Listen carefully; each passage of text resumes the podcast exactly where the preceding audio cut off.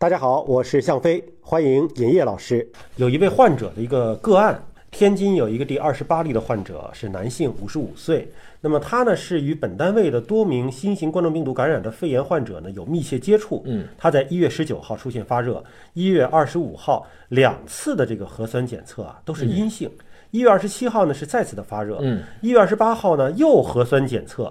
又是阴性，嗯所以核酸检测就是我们说的这种 DNA 的，对吧？RNA 的试剂盒，对吧？来检测。那么到一月三十号，第四次检测才为阳性。那么这个患者，你想从发热到确诊，几乎用了十几天呢，十九号到三十号啊，十几天的时间。十一天，对吧啊如果说这个到阳性，那怎怎么要测四次才能够确诊？很复杂。我们首先说，任何被一个病毒感染，嗯，它都不会立即表现出症状。这个期间我们称之为潜伏期。这个潜伏期有多久呢？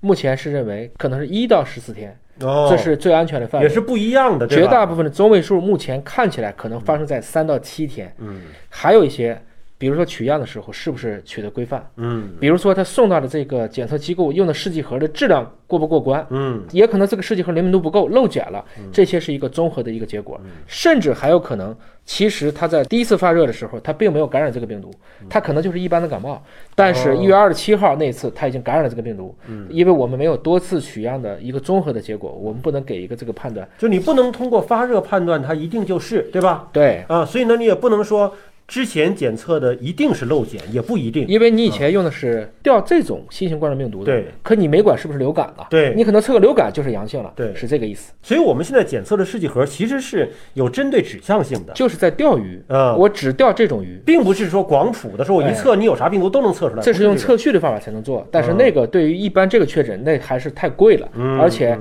从这个一般的情况来看呢，我们首先用 RT-PCR 的方式就可以比较精细、快速、灵敏的解决当前的问题。嗯，所以它其实是个复杂案例，我们也没有了解它背后的详细的信息，对只能说有不同的可能性。没错，有的可能性就是它二十七号再次发热才是真正的感染啊，新冠病毒感染，对，然后呢，检测阴性有可能是说取样不规范啊，试剂盒灵敏度不够啊，操作有没有存在不规范的可能性啊？但不是他啊两次核酸检测阴性未必是操作了，这个两次因为他复检了嘛对。但是刚才你说的都可能，还有他那次发热可能就是一般的其他的造成的发热。对，嗯所以多种可能都是有的。对其实这说明了一个问题，就是说一个病例要确诊，可能检测一次是不够的。不够，对。嗯